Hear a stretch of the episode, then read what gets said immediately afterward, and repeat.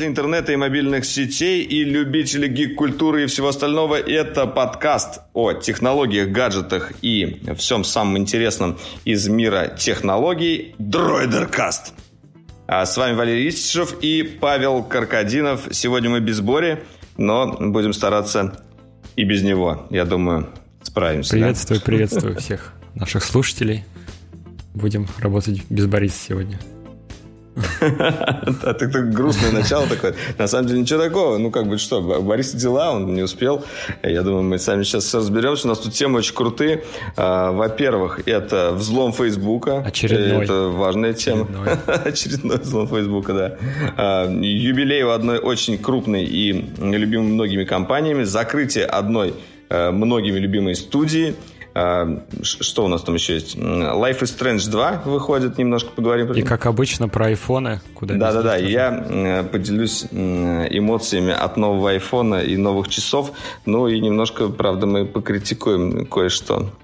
В общем, поехали. Поехали.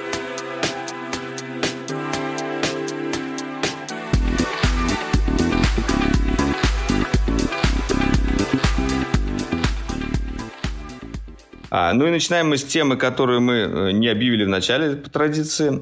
Это э, лизинг смартфонов от Samsung. Э, очень э, клевый да. заголовок, на самом да. деле. Давай, Паша. Мне на самом деле понравилась вся эта история. Samsung запускает в России э, лизинг на свои флагманские смартфоны, на э, Google, на Galaxy Note 9 и на Galaxy S9.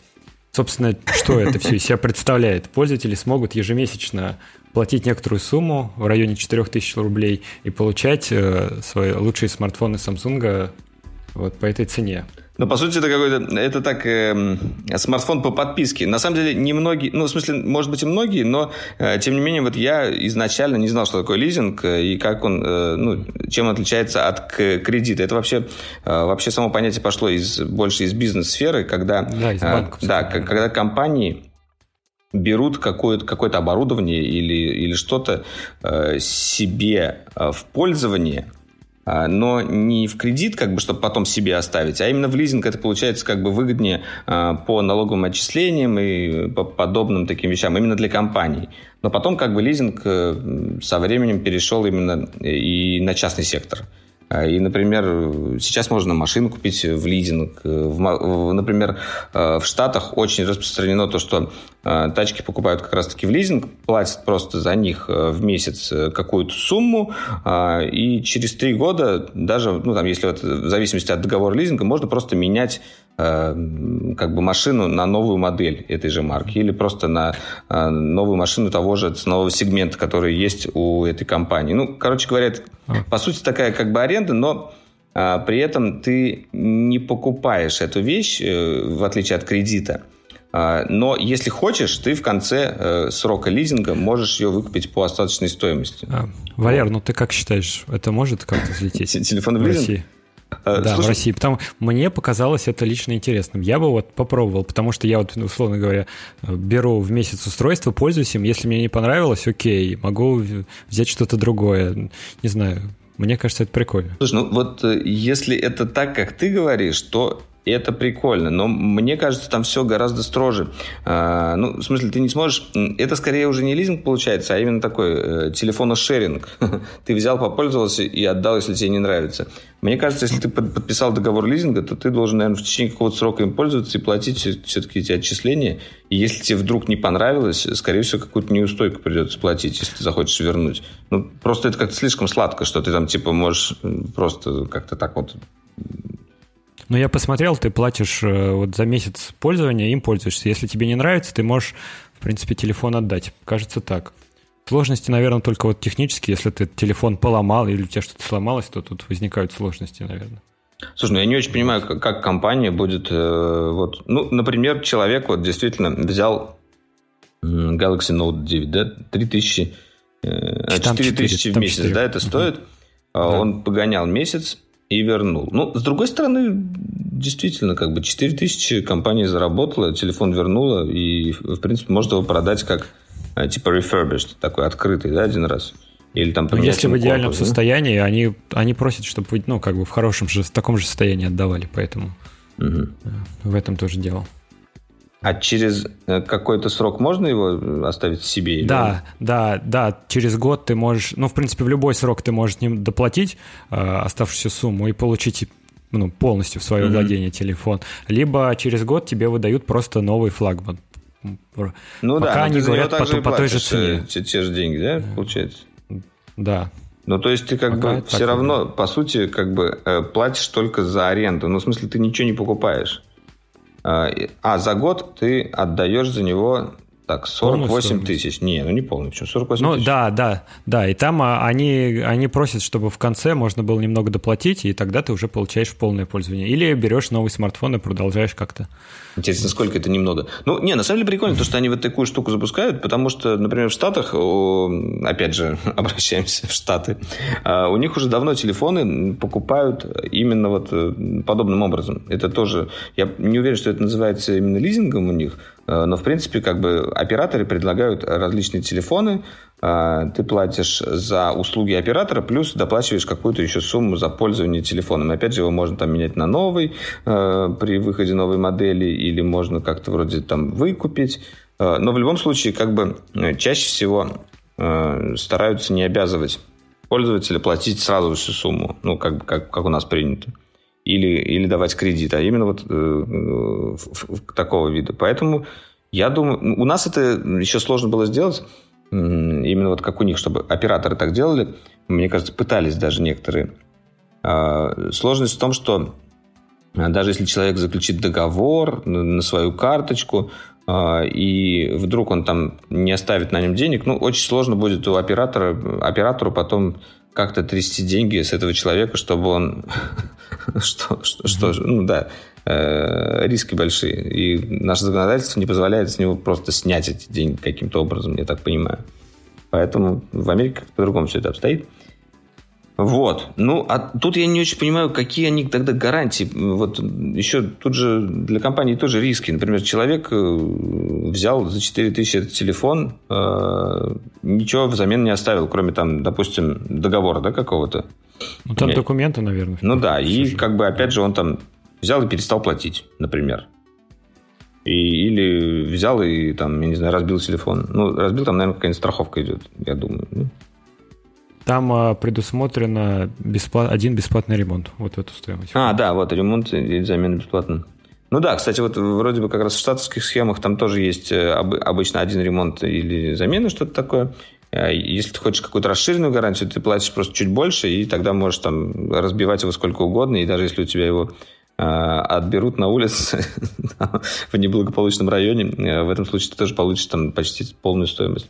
Что-то типа такой страховки. Попро- попробуем, посмотрим. Ну, мне, мне показалось интересным. Я могу стать первым человеком, который использует эту услугу, и потом рассказать. Слушай, ну да, если, если, если, если попробуешь, это будет интересно услышать.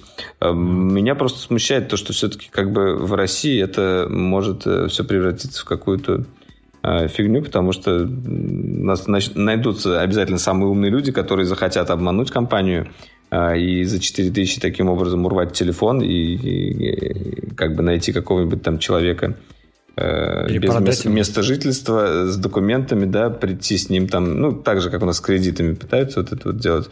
Примерно та же схема тут подходит. И как-то вот не знаю. Начинание вроде хорошее, а когда видишь все подводные камни и думаешь о них, э, насколько это жизнеспособно. Да. Получается, издержки все равно на компании, а не на пользователях. А для пользователя новый интересный сервис открылся, которым можно воспользоваться. Это да, да. Ну, вот. просто я имею в виду, если компания это будет невыгодно, они просто это все закроют быстро.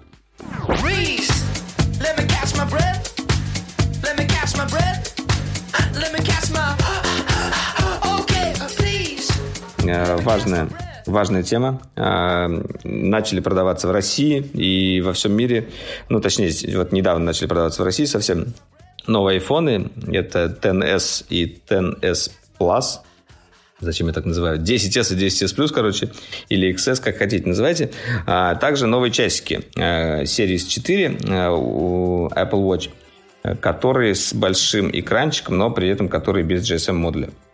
Вот. Э, и тут же сразу, как бы, как, как мы любим, у новых айфонов пытаются обнаружить какой-нибудь гейт, так называемый. Гейт – это значит какая-то ошибка. В свое время э, у четвертого iPhone это был, была проблема с приемом, вот когда антенны да, перекрывались. А, у, у какого-то... А, да, Бендгейт был, например, у шестерки, когда там он гнулся, когда на него садись, садишься. Ну, на самом деле, большая часть из этих э, гейтов чаще всего такие немножко надуманные, и не всегда они как бы оправданы этим хайпом, который вокруг них есть. Но в этот раз, на самом деле, э, есть проблемы, которые вот лично меня прям беспокоят. Э, и это очень странно. Это прям очень несвойственно для Apple, мне показалось. И я вот до сих пор не верю, что оно есть. Это, короче говоря, не буду томить, э, это бьютификация во фронтальной камере. При том, бьютификация, которую невозможно отключить.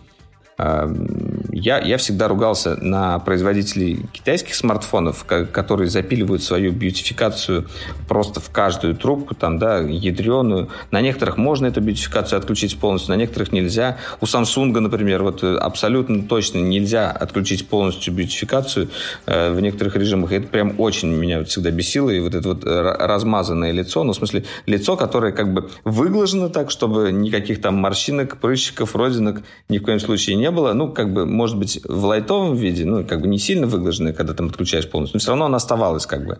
Э, и текстуру кожи, если ты хочешь увидеть там, и вот эту вот такую клевую детализацию, этого всего нет.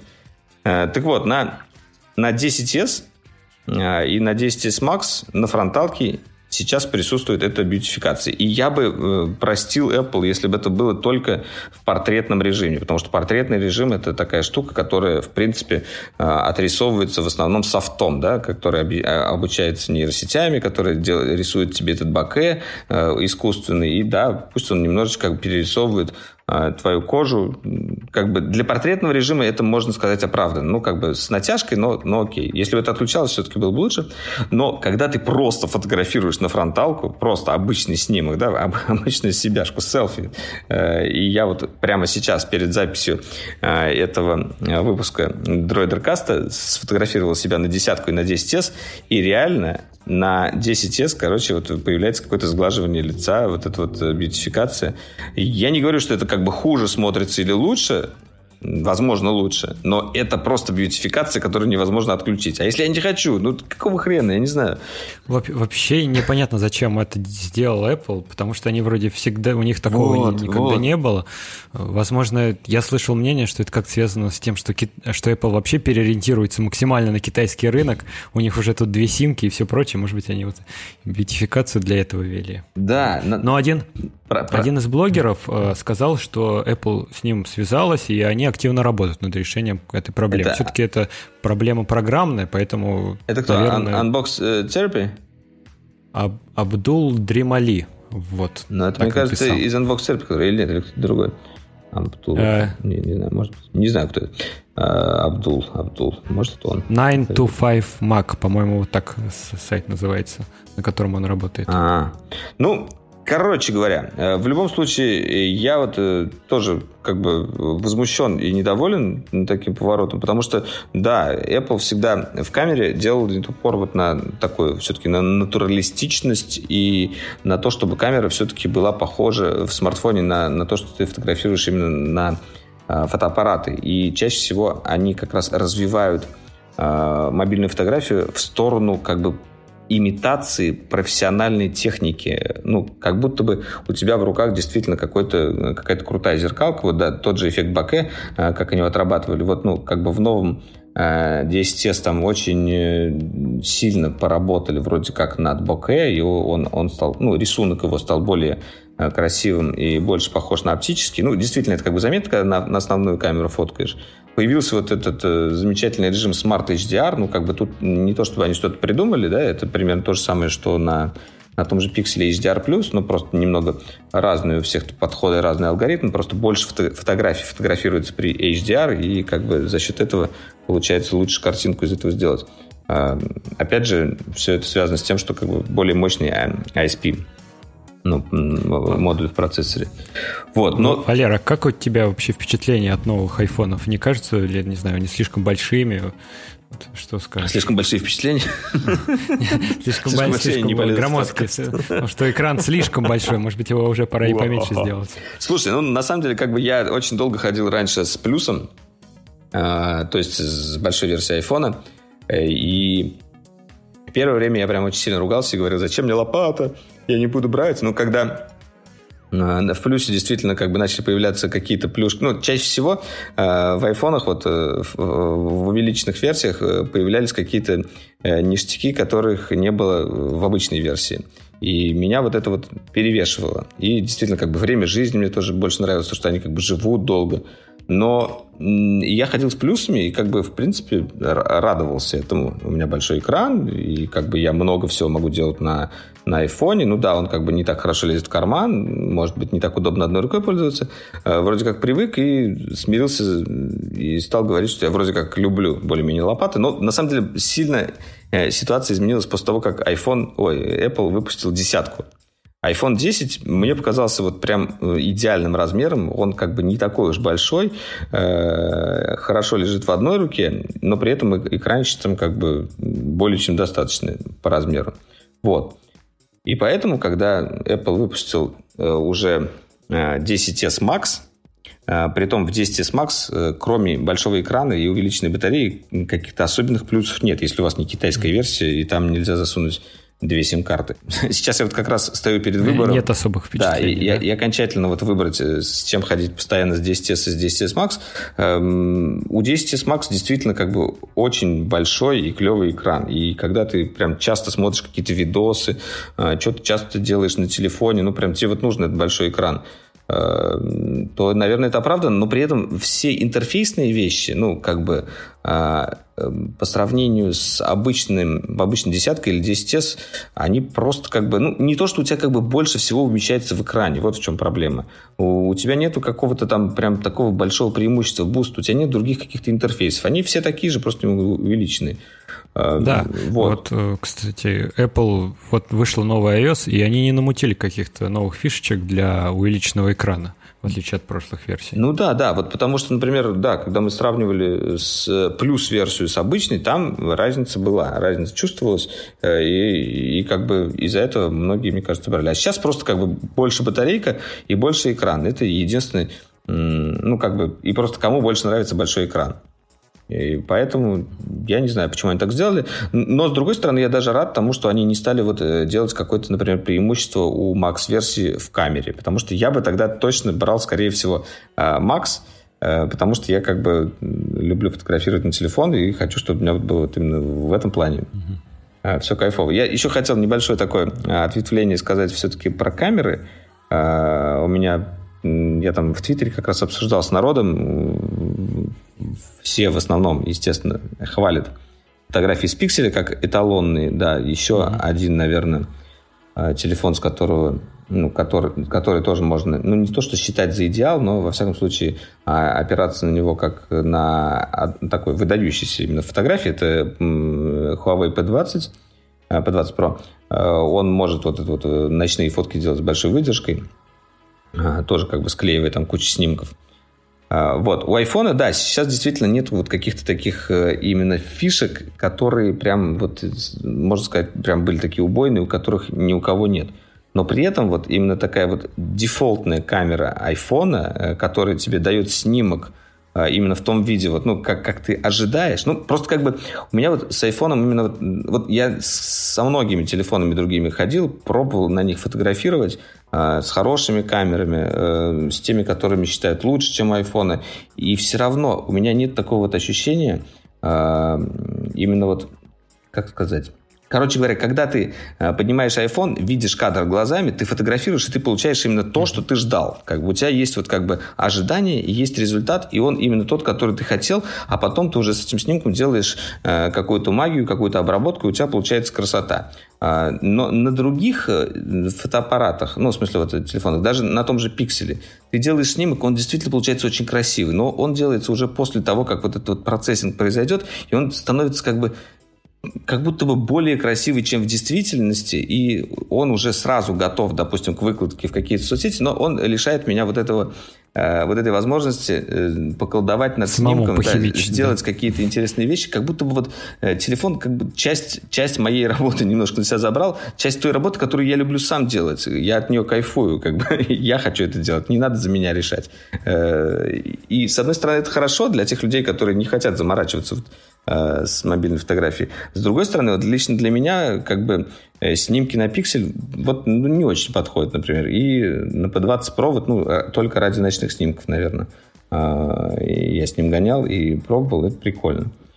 Так что, как, как бы, мне нравится то, что Apple идет по дороге того, что они делают именно приближенно фотоаппаратом все-таки вот тут снимки, но и опять же вот мы тут натыкаемся на, на этот костыль с этой бьютификации, который просто э, рвет все эти. Но, нож, нож в спину тебе, Валер, вставил. Нож в спину, да. Ну да, и ты правильно сказал про Китай. Э, первый, да, первый шажок такой, э, большой шаг был к Китаю.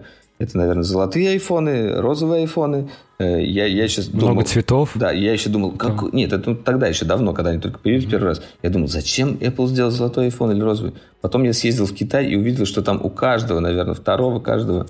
Э, какого каждого? Второго. Ну, почти у всех, короче, золотые телефоны. Не обязательно это iPhone или и просто золотые телефоны, они должны быть золотыми. Если телефон, он золотой. Ну, знаешь, как там 90% всех телефонов как будто золотые. Я понял. Ага, понятно, зачем Apple это делает. Окей. Э, и сейчас вот, да, мы видим то, что они с двумя симками сделали отдельную версию специально для Китая, не для каких других рынков, не, для, э, не дали эту версию для России, потому что, хотя у нас тоже может актуальна эта вещь, еще для каких-то там стран, только для мне, Китая. Но мне кажется, они хотят немного вот свою технологию eSIM максимально продвинуть, поэтому и вот eSIM, на самом деле, да, прикольная тема, как бы оба айфона, они у нас э, двухсимочные, по сути, и да, одна симка физическая, другая э, вот это вот Apple eSIM. Я, на самом деле, хочу попробовать съездить а, ну, во время какой-нибудь из поездок а, подключить eSIM к какому-нибудь оператору и использовать его как раз для роуминга. Если у меня вот получится так это сделать, это, в принципе, для меня будет универсальное решение, а, потому что вторая симка мне чаще всего нужна именно для путешествий. И я, я хочу найти какой-нибудь нормальный оператор, нормального оператора, например, для Европы, который будет с eSIM, и если там будет это дешевле существенно, why not?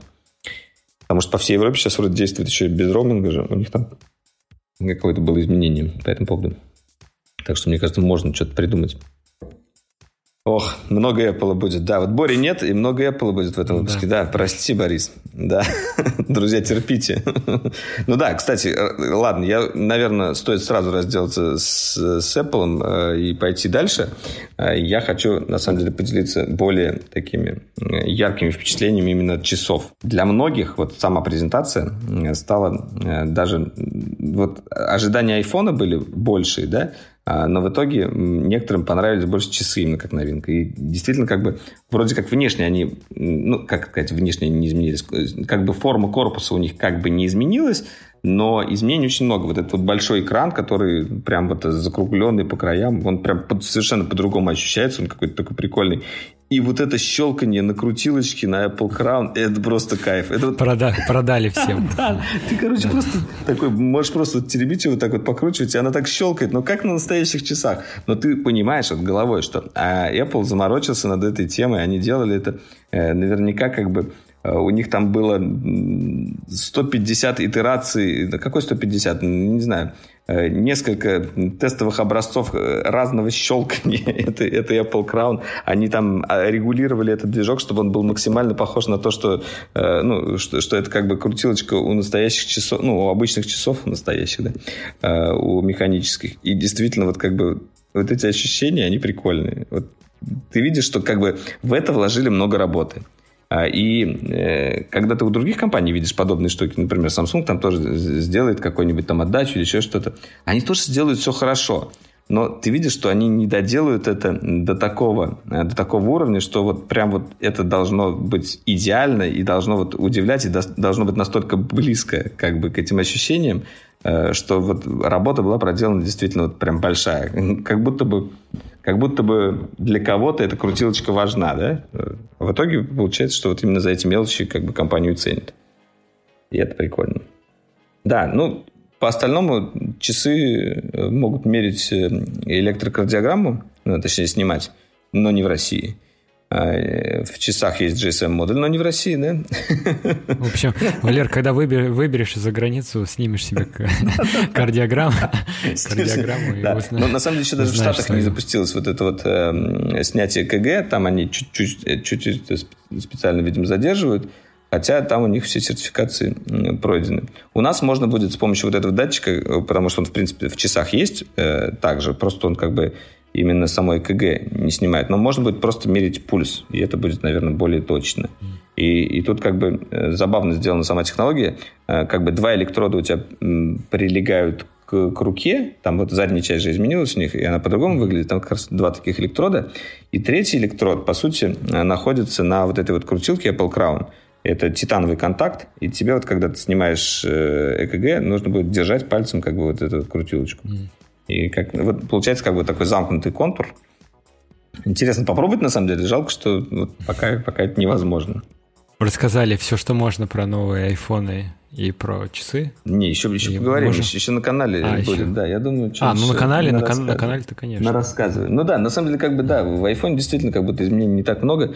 Если как бы у вас десятка, то я считаю, что абсолютно нет смысла сейчас вот как бы дергаться и менять там на 10s. Если только вы не хотите большой экран и хотите 10s Max, например, да? Мне кажется, ну, десятка по-прежнему очень, очень актуальна. И даже восьмерка да, э, также актуальна как бы, если менять, то стоит ждать э, следующего поколения, э, потому что, потому что там будет явно больше изменений. Но если переходить с каких-то там э, предыдущих айфонов, ну, именно вот с рамочками, ну, в том числе можно и с восьмеркой, конечно, и чтобы получить эти ощущения, в принципе, можно сразу уже 10s брать. Потому что, как бы, когда я перешел именно на десятку, вот на iPhone 10, у меня были самые яркие впечатления вот за последнее время при, при переходе вот это вот. Потому что как бы вот это управление жестами, э, безрамочный экран, тот же Face ID, который, который действительно как бы ты уже потом не замечаешь особенно. И он кайфовый. Так что вот, да, как-то так.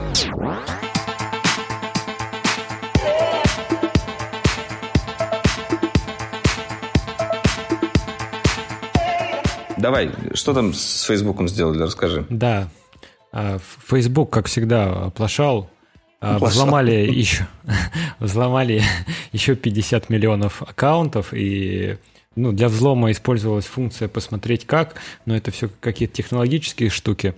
И еще 40 миллионов аккаунтов, а, возможно, подвержены опасности, а, и Facebook разлогинил их. Но тут интересно не, не просто взлом сам по себе, потому что такое, наверное, уже было, а как это все было подано. Во-первых, Facebook прислал уведомление всем взломанным пользователям, что мы заботимся о вашей безопасности, она для нас очень важна. Посмотрите, как мы защитили ваш аккаунт, пожалуйста, выйдите там и перелогиньте. Вот. Подожди, они, они знают, кого взломали, да? Как бы... Да, да, да. У них, они, у них это получилось. Так, я это проверю. Вот. Ну, просто, да, просто. Нет, продолжай, продолжай, я проверяю пока. Да. А потом Facebook запретил э, шарить вообще все статьи об этом событии. Начали выскакивать ошибки в духе эту ссылку слишком много перепостят, перерепощивают, поэтому она очень похожа на спам, поэтому типа вам запрещено дополнительно ее отправлять. И, в общем, ну, это какое-то очень некрасивое поведение. И Цукерберг потом стал общаться вот с западными газетами с утра, как произошел взлом, и тоже им стал говорить, что для нас безумно важна безопасность и все прочее. В общем, Короче, да, не, не удалось все гладенько это замять. А, да, я на самом деле вот э, тоже пытаюсь разобраться в этой новости. А, уязвимость какая-то странная. А, вот это вот посмотреть как, я не совсем понял, что это изначально. Оказывается, это такой режим, который позволяет просмотреть, как твой профиль выглядит как бы для других. Ну, когда ты Со заходишь, стороны, да. да. Э, заходишь... Такое и ВКонтакте есть, и в других соцсетях. Ну да, тоже. если ты хочешь посмотреть оформление, там все эти, все эти свои баннерочки, какие у тебя публикации открыты, какие закрыты, какая информация видна, ты можешь вот нажать кнопку «Посмотреть как» а, и э, как бы посмотреть, как он выглядит. Вот. И через эту штуку, я не пойму как, вот каким-то образом э, смогли взломать. Там какая-то была дыра. Но я слышал мнение программистов, они говорят, что ее достаточно сложно реализовать, потому что ты когда как бы со стороны смотришь, у тебя часть прав ты отдаешь на просмотр. В общем, это немного непросто это сделать, поэтому тут... Немного непросто, тем не менее 50 вещь. миллионов как-то взломали.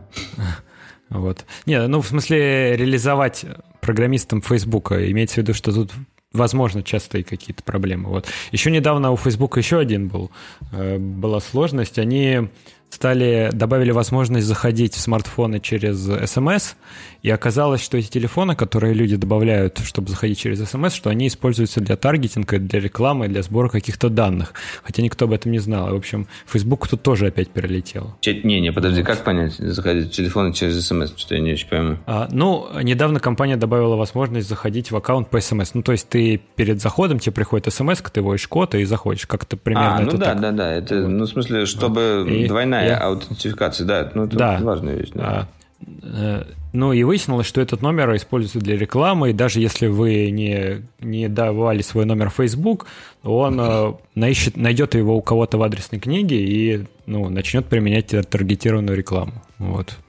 В общем. А. И это все за одну и это все тоже было на этой неделе. Ну, это странно, как, как так получилось вообще. Это, да, что-то как-то не очень хорошо все у Facebook это... происходит. А, ну... Последние, да, месяц, последние как-то год у Цукерберга не особо складывается. Да. Я на самом деле, ну, на самом деле, как бы, судя по акциям, у него все неплохо, э, и вроде как все растет, там, периодически, может, падает, растет, но, а, тем не менее, а, меня вот, кстати, так сказать, удивило, ну, не то, что удивило, а с одной стороны, порадовал, с другой стороны, расстроила новость о том, что из Фейсбука уходят главные создатели Инстаграма. Да. Вот. А еще недавно ушли основатели э, WhatsApp, тоже месяца два назад. А, да? Ну, вот, да. Э, те компании, которые в свое время Facebook купил, да, это WhatsApp и Instagram, по сути, как бы, можно сказать, мессенджер и вот, ну, тот же Instagram, это такие будущее нашего, ну, даже, ну, может, сейчас уже, можно сказать, это настоящее наш, э, как бы, нашего интернета. А, но, тем не менее, на это делалась большая ставка. И даже, ну вот с уходом создателя Инстаграм, они написали пост, то, что мы уходим, там, спасибо большое Фейсбуку, все было прекрасно, там, бла-бла-бла, вот этот вот такой радужный пост там был а, от создателя. Мы, мы собираемся делать что-то новое, именно для, типа, креативного сообщества, там, для создателей, для э, визионеров, ну, то, то э, что изначально было сетью Инстаграм, да, для людей, которые делал красивые фотки, э, постил их в сети, и как бы развивала вот эту вот креативность. Потом Инстаграм превратился как бы во что-то совершенно другое, уже вырос, э, сам перерос себя. Э, когда во время владения Фейсбуком там появилось очень много таких функций, и некоторые из них спорные. Да? Началось с того, что убрали квадратные снимки, сделали э, любых размеров, потом все эти сторис и так далее. Ну, сторис достаточно были успешны ну, с точки stories, зрения да, как бизнеса. Сторис вроде успешны, ну и в принципе как бы многие вещи действительно были успешны, успешными, но э, существует еще как бы такой слух, то, что э, на самом деле создатель, создатели Инстаграма как бы не нашли э, общего языка именно с Цукербергом, да. потому что он прям в последнее время типа уделял очень много времени Инстаграму и вот старался именно вводить всякие штуки, которые им не нравились. А, и я, я, если честно, их понимаю. Да. Потому что они как бы У делали них... свой продукт, они его видели, как, каким они хотели. А, а Цукерберг в основном просто, мне кажется, это делал, чтобы как бы больше бабла с этого снимать. Да, это достаточно вот общая история для WhatsApp и для Instagram, потому что, например, WhatsApp основатель просил, давайте сделаем информацию в профилях более конфиденциальную, сделаем переписку более конфиденциальной. То же самое приблизительно хотели и разработчики Instagram, и Цукерберг им отказывал. И Facebook, да, как-то, можно сказать, начинал ревновать Instagram, потому что число пользователей все время росло. И, например, а, ссылки, которые человек постит в Инстаграм, из Инстаграма в Фейсбук, он их переставал показывать, что это сделано в Инстаграме, а просто брал как то, как что сделано в Фейсбуке. Да, в общем, у них начались конфликты между Фейсбуком и Инстаграмом. Вот да, Такие. смешно то, что внутри самой же компании это тоже такой бред. Э, не знаю, я вот как-то все-таки не так хорошо отношусь к Цукербергу, как э, именно как к деятелю. Вот, э, я, я совершенно как бы согласен с его заслугами, ну, сам по себе в Facebook, но после того, как он сделал Facebook, такое ощущение, то, что он не сделал ничего такого выдающегося, как будто бы ну и как бы и это достаточно весомое достижение все-таки, я думаю. Я думаю, и создать одну, ну, и создать одну такую Я согласен, да, да, да. Ну как бы создать только Facebook это уже как бы более чем достаточно, и уже можно там поставить памятник и дать миллиарды долларов. Ну как бы, собственно, памятник не поставили, но миллиарды долларов есть. А, другое да, дело, и... то, что как бы, да, такие большие компании, ну, вот когда они покупают различные стартапы, да, тот же Oculus, ну, не то, что стартапы, а другие компании, тот же Oculus, тот же WhatsApp, э, тот же Instagram, э, хочешь, чтобы какие-то изменения в лучшую сторону происходили или наоборот как-то эти сервисы развивались, э, но как будто происходит обратное. Либо они как бы закапываются, либо они развиваются, но не так, как бы, как бы хотели, возможно, создатели или, возможно, даже аудитория. И вот, вот это немножко ну, наводит на мысль. Э, можно, наверное, и плюсы найти, потому что я думаю, что и разработчики Инстаграма, и разработчики WhatsApp очень талантливые люди, и вполне возможно, что они что-то интересное еще замутят. Вот, вот, я тоже очень жду, что именно разработчики Инстаграма сделают что-то, что-то новое и взорвут опять интернет, и как бы все перезагрузят. Я прям очень в этих ребят верю. А, по поводу WhatsApp у меня, на самом деле, гораздо более скептичное отношение, потому что WhatsApp, мне кажется, это один из самых дурацких мессенджеров. Я знаю, что он дефолтный, он у всех стоит, но он абсолютно неудобный. Ну, в смысле, как бы он абсолютно неудобный в том плане, э, что он обязательно должен быть э, только на одном телефоне. Я не могу поставить его на телефон, на планшет и на ноутбук. И, да, я могу пользоваться там веб-мордой какой-то совершенно неудобной, которую надо авторизовать там, блин, и ну, короче, э, если сравнивать с Телеграмом, когда у тебя э, вся переписка, ну, как бы хранится на серверах, ты можешь подрубиться с любого устройства, э, и у тебя как бы все прекрасно работает, все шустро отправляется, есть еще там куча всяких роботов, есть куча стикеров, куча всего, каналов. Ну, короче говоря, просто... Ну, в, особенно канал. Ни в какое, да, ни в какое сравнение абсолютно не идет с WhatsApp, с, их убогим интерфейсом, с их этими идиотскими стикерами и, и вот этими вот вещами. Основ, основное то, что меня бесит, то, что нельзя поставить на несколько устройств, и э, синхронизации твоих, истории твоих сообщений не будет. Они только хранятся там в iCloud, э, у Apple телефонов или э, в Android, у Android в этом, э, ну, в Google Drive. И что самое смешное, если ты хочешь перейти, например, с Android на iPhone или с iPhone на Android – и каким-то образом перенести свою переписку, ты этого сделать не можешь, потому что э, вся переписка у тебя хранится либо в iCloud, э, то есть ты можешь перейти только на Apple, либо э, в Google Drive, то есть, с Android только на Android. Поэтому как бы тоже, опять же, очень сильно как бы мешает это пользователю, мне кажется.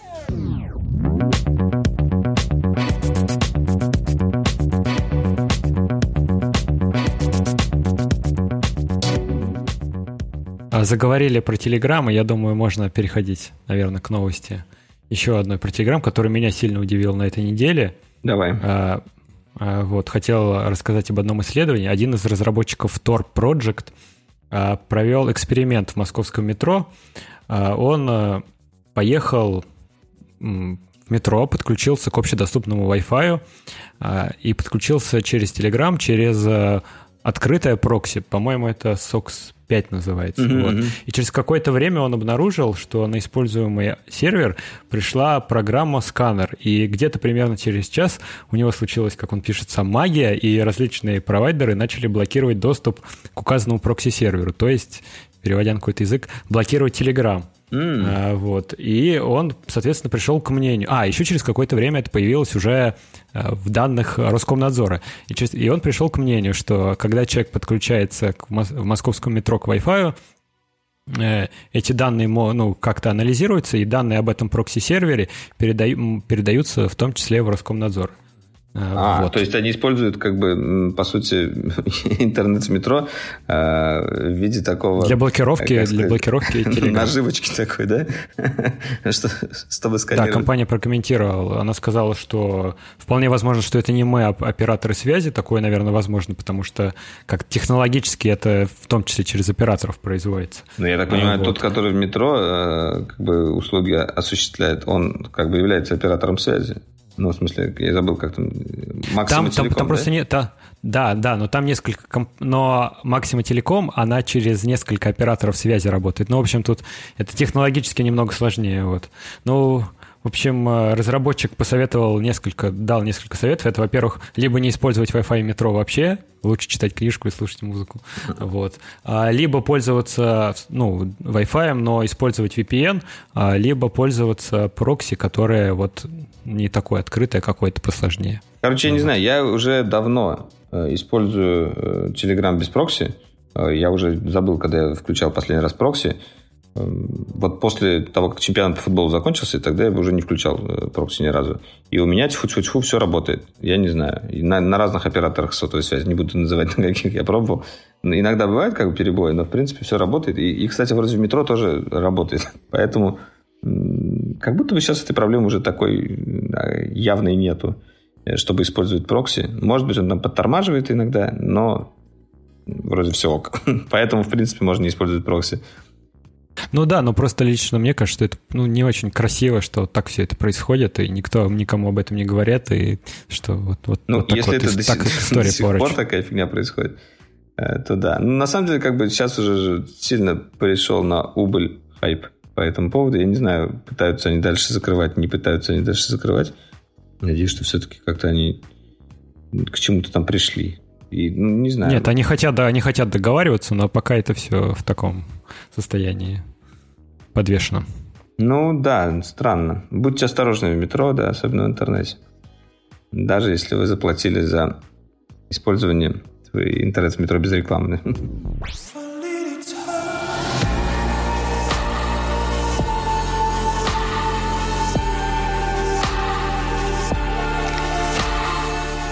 вышла, точнее, не выходит уже, а вышла 27 числа а, первая серия игры Life is Strange 2.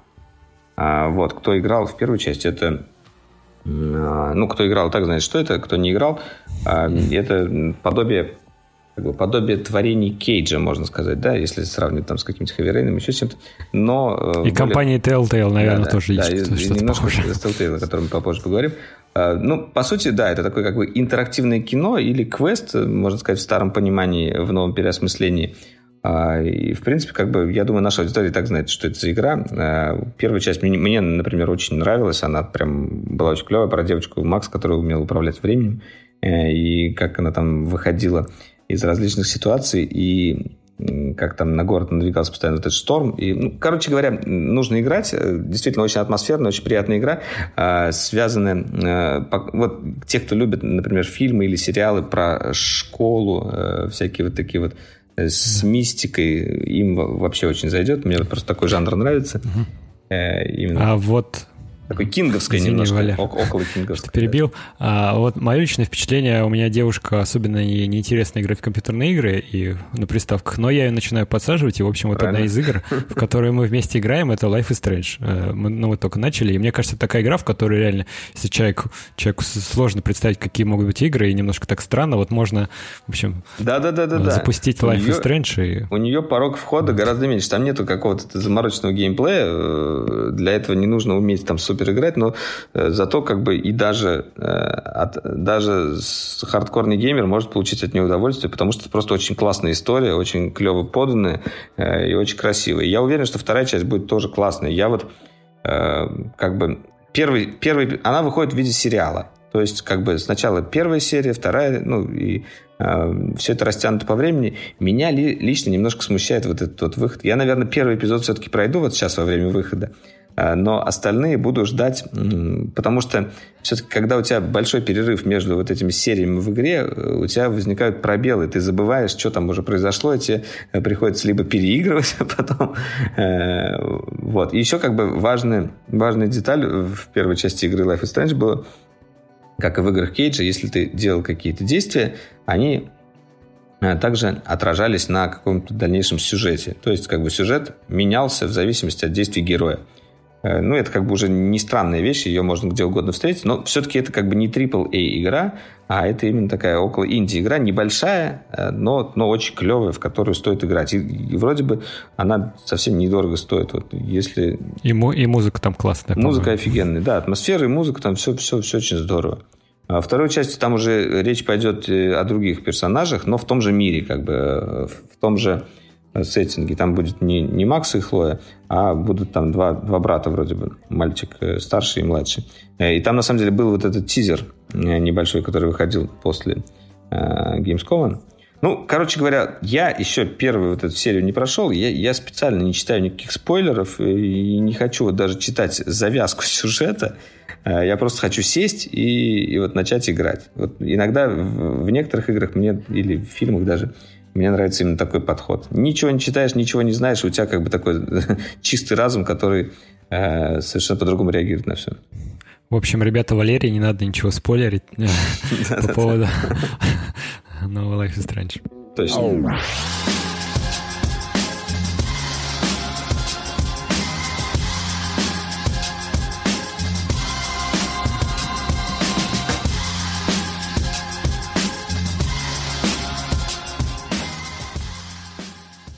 Левая новость, мне прям очень понравилась. Это э, новость о компании Яндекс. Они любят экспериментировать с нейросетями. Вы помните, они тогда э, делали вот этот альбом гражданской обороны, точнее, альбом нейронной обороны, э, когда нейросеть сама писала э, слова к песням, э, стилизованные под э, гражданскую оборону.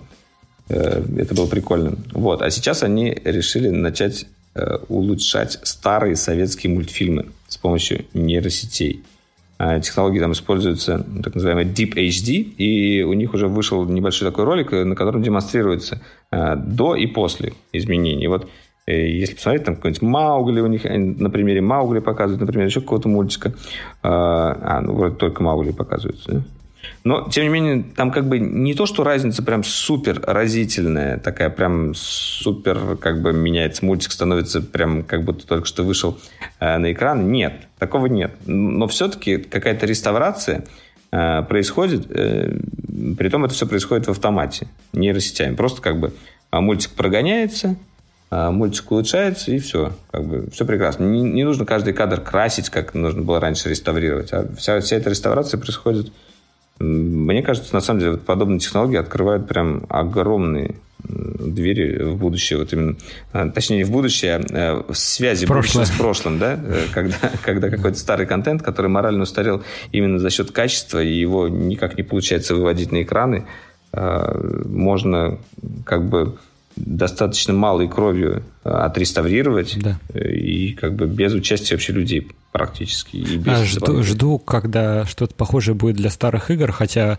в принципе, может быть, уже появляется, когда можно будет их так как-то отрендерить, чтобы они смотрелись Да, да, у меня тоже блок вот. иногда на это стоит. Я хочу пройти какую-нибудь старую игру, но у меня вот прям как бы такой вот держит блок, то что там, ну, как я не могу вот с этой графикой уже такой играть, она совсем уже убогая, да, там, э, это уже совсем что-то не то, это уже некрасиво. Ну, например, вот про как, как Ну, вот я финалку седьмую хочу пройти, например, uh-huh. очень, но там совсем uh-huh. все персонажи конусы, я знаю, что они сейчас как бы переиздание делают, вообще PlayStation тогда объявили, а, но, блин, Я хочу именно в ту, ту пройти, как бы э, основную вот эту финалочку. Я бы War, Warcraft 3 бы запустил, наверное. Warcraft, на да. Каких-то супер, я, на супер Я бы Metal Gear все старые прошел mm. с удовольствием. Ну, может быть, когда-нибудь у меня будет э, бесконечное количество времени, и я сделаю все эти вещи, которые отложил на потом. Да, на самом деле, я не знаю, вот в ближайшее время именно в плане игровой индустрии столько всего выходит. Даже тот же Red Dead Redemption же совсем скоро уже выйдет. Mm-hmm. И из-за, из-за него многие, многие title ы перенесли свои анонсы. У меня еще лежит Tomb Raider новый, он вообще очень классный. Я потихонечку его смакую. Э, мне он очень нравится, но я не успеваю. Я играю еще в Destiny, еще этот Человек-паук, который я тоже хочу пройти. Я видел то, что Боря вовсю проходит э, Человека-паука, а меня Destiny не отпускает, потому что в этот раз вот именно дополнение, они такое выпустили, что до сих пор как бы контента дофига, и, и до сих пор прикольно заходить. Блин, как такое. До сих пор сижу на Destiny, как говорится.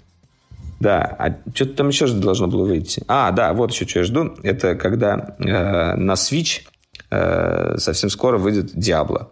И это, мне кажется, О. это будет просто Diablo да. 3. Это такой, мне кажется, просто ради э, можно будет купить Switch, э, потому что это вечная игра, такая же вечная, там, как та же Destiny, например, только, только Diablo.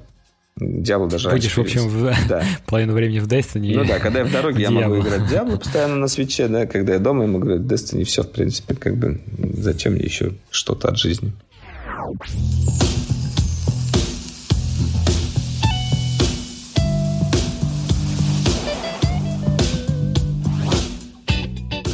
Ну, можно, наверное, заканчивать на такой ноте. Да, да. Ну, вот. что ж, друзья, да, на этом, как бы, наверное, стоит подвести наш подкаст к концу. А, с вами были Валерий Истишев и Павел Крокодинов. И Павел Крокодинов. Да, да. Паша, простите, я назвал, уже не успел. Да, все нормально. С нами не было Боли Веденского, но он обязательно присоединится нам в следующих выпусках. А, это Дроидер Каст и до встречи в будущих. До новых встреч. Пока-пока.